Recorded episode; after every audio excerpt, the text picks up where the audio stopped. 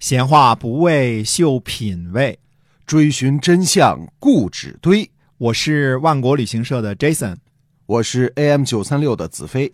我们哥俩在新西兰跟您聊聊《史记》中的故事。各位听友，大家好，欢迎收听《史记》中的故事，是由新西兰万国旅行社的 Jason 为您讲的。我们在讲《史记》之前呢，继续跟您分享一些在新西兰自驾游开车时候您所需要注意到的事项。我们讲了像黄线呐、然后呢圆盘啊、让路的规则。今天我们讲讲什么呀？哎，今天我们讲一讲这个超车的事儿。超车啊，嗯禁止任何情况之下越线超车啊，这是一个巨大的一个规矩。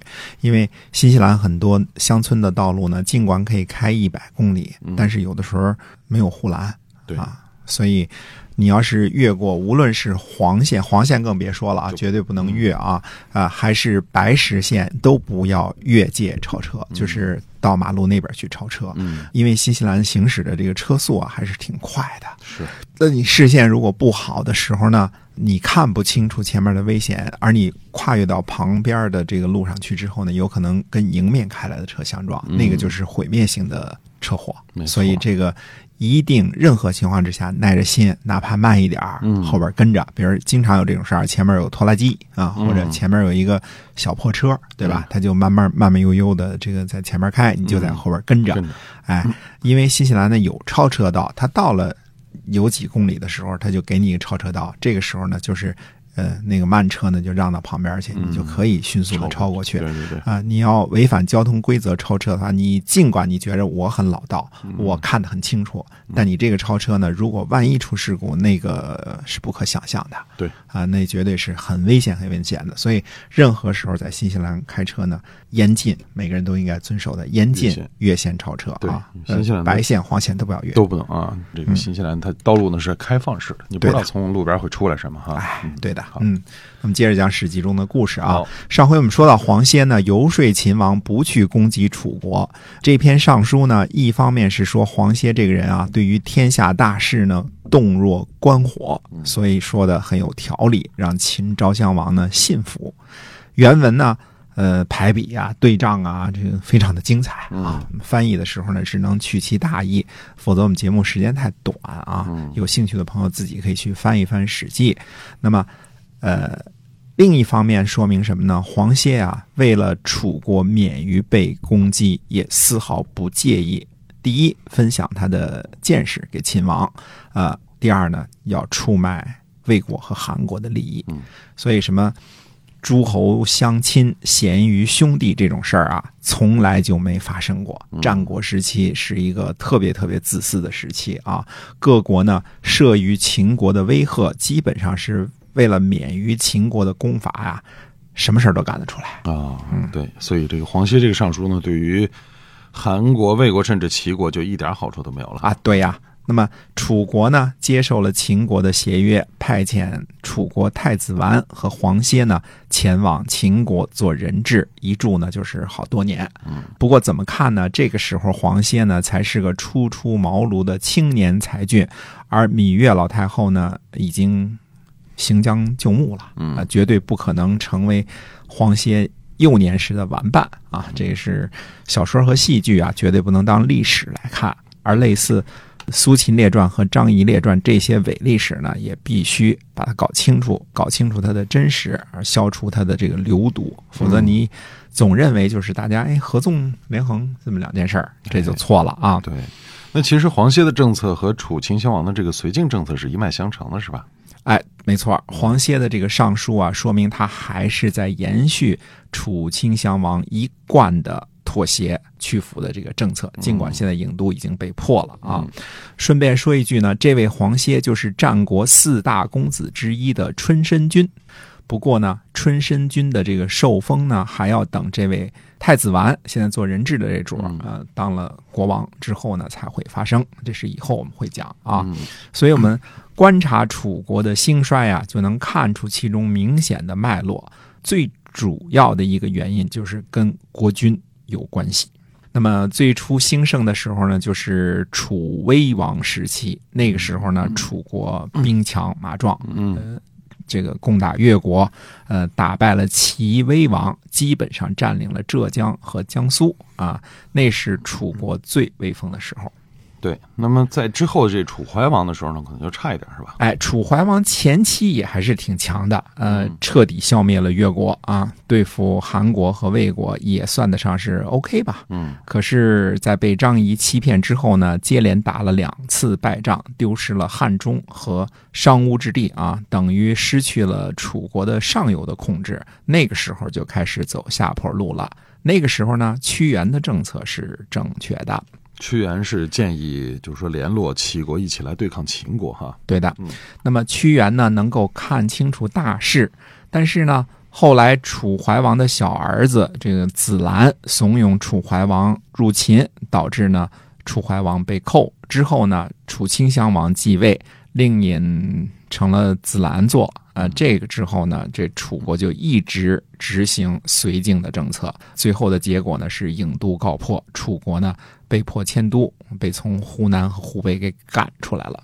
哦，那么就在那之后，屈原就是被流放了，是吧？对的，被流放了，总共是一十八年啊，流放到江南偏僻的地方，说起来可笑啊。啊，对，流流嗯流到江浙一带啊，这个经济发达的地区。是，不过这个流放中的屈原呢，写出了不朽的《离骚》。嗯对于政治家屈原来说呢，是个梦魇。这流放啊，嗯对于诗人屈原来说呢，流放是一件幸事，因为屈原的本质呢是个诗人，而不是一个政治家。嗯啊，大约是在伊阙之战附近吧，公元前二百九十三年左右。呃，屈原呢上书给楚王，要求呢对抗秦国，这不符合楚顷襄王一贯的国策，所以屈原呢再一次遭到流放。屈原呢是一个不合于流俗的人物，他不会趋炎附势去逢迎上意，所以总是被流放哈。哎，是他是个正直的君子，而当时呢，楚国容不下君子啊。等到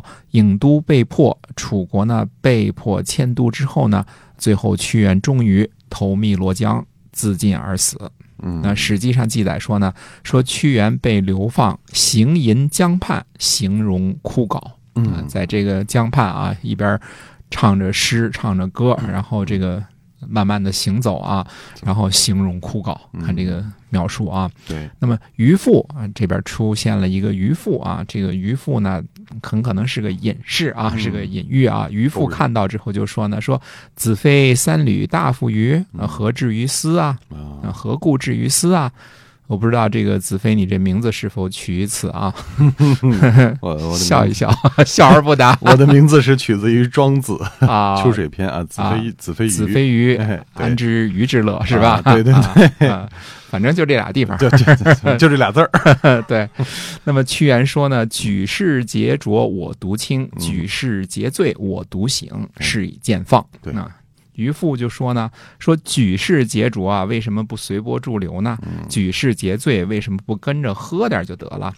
那屈原说呢，说我听说呀，刚刚洗完头之后呢，一定要弹一弹帽子；刚刚洗浴之后呢，一定要掸一掸衣服。就所谓的“心慕者必弹冠，心欲者必振衣”啊。然后屈原说呢：“安能以身之察察，受物之闻闻者乎？宁复相留，葬于江鱼之腹中，安能以浩浩之败而蒙世俗之尘埃乎？”嗯，嗯这渔夫呢就莞尔笑了笑，就走了。走了，这个渔夫呢还唱着歌说：“沧浪之水清兮，可以濯吾缨；沧浪之水浊兮，可以濯吾足。”啊，就是这个沧浪之水，如果是清呢，清亮的呢，就可以洗我的帽子的这个缨子；如果是水浑浊呢，就只能洗我的脚了。嗯你看这个渔夫啊，也是个隐士级的人物啊，跟屈原有一拼啊。嗯那么 最后呢，这个结局大家都知道了。呃，屈原终于呢怀石投江自尽啊。那么屈原呢，大约死于公元前啊二百七十八年，就是郢都被破之后啊，大约算计着可能活了六十多岁吧。啊，那么他死之后呢，这个当地的百姓呢，划着龙舟啊，驱赶鱼虾，嗯弄出很多噪音来。你看龙舟都是都是喊着号子啊，对对对 敲着锣，敲敲着鼓嗯啊。然后呢，就是为了驱赶鱼虾，不让鱼虾呢毁坏屈原的这个肉身。最后呢，又把米裹着竹叶儿哎，给扔在水里喂这些鱼虾啊。你看，人民对鱼虾也是两个政策啊，胡萝卜加大棒，是吧？是啊，干脆捞了他们不就得了吗？捞了吃了是吧？这就是后世呢中国人的这个很大的习俗啊，就是划龙舟和吃粽子这个习俗的由来。现在我们都是五月端午，对，就是为了纪念纪念这个伟大的诗人屈原的哈。对嗯对，主要是他这种精神。那因为不听屈原的这个劝告呢，最后这个楚顷襄王这一朝呢，俗话说就是衰着、嗯怂着啊，对，一就是直怂着。你怎么打我，我都忍了。就这种这种绥靖政策，那这种屈服和绥靖的政策呢，让秦国整个这一段期，在楚顷襄王这段期间呢，可以放出手来，呃，跟韩魏。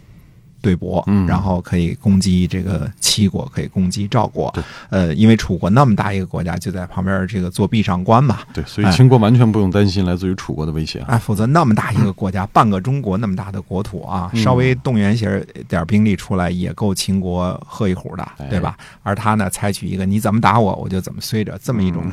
绝对认怂的一个政策，这个某种方面上说呢，给秦昭襄王提供了指东打西、指南打北的一个非常有利的一个时机。哎啊，也帮着他促进了他一统天下。哎，对，是嗯确实是啊。这个我们看历史呢，有时候就看出这个没有一个国策呢绝对的说是好的，硬拼也未必好，但绥靖也未必好一，味所以的绥靖也不好啊。要审时度势，该怎么着了就怎么着，呃，该怂的时候就怂，该硬的时候就硬，这样才行呢没啊。错啊，所以这个秦国最后呢能够吞并天下呢。楚顷襄王可以说是一个帮凶，嗯 他尽管自己也是被灭的，最后楚国但他绝对是个帮凶。他如啊果不是这么怂，不能说改变历史，但最起码能够拖延这个。你说你占有天下的一半儿，你怂个什么劲儿呢？啊所以我就特别想起这个诸葛亮说刘表啊，拥有这个荆襄啊，但是却无斩足四方之志，哎嗯，对吧？说他胸无大志啊，哎，嗯。这楚顷襄王更甚啊，拥有半个中国，屁事儿都不敢干，被人 老被别人打，哎嗯，跟楚威王那个时候是没法比了，对吧？当年期间破衣甲就可以纵横天下了。哎对呀，嗯。嗯，所以看历史很有意思。那么在秦国这边呢，停留的时间比较长了啊，嗯那么还得回头呢看看东部啊，看看这个呃燕赵啊、齐魏啊这些国家到底有些什么故事。是那么下回呢，跟大家接着说。好，我们《史记》中的故事呢，是由新西兰万国旅行社的 Jason 为您讲的。我们在下期节目再会。再会。嗯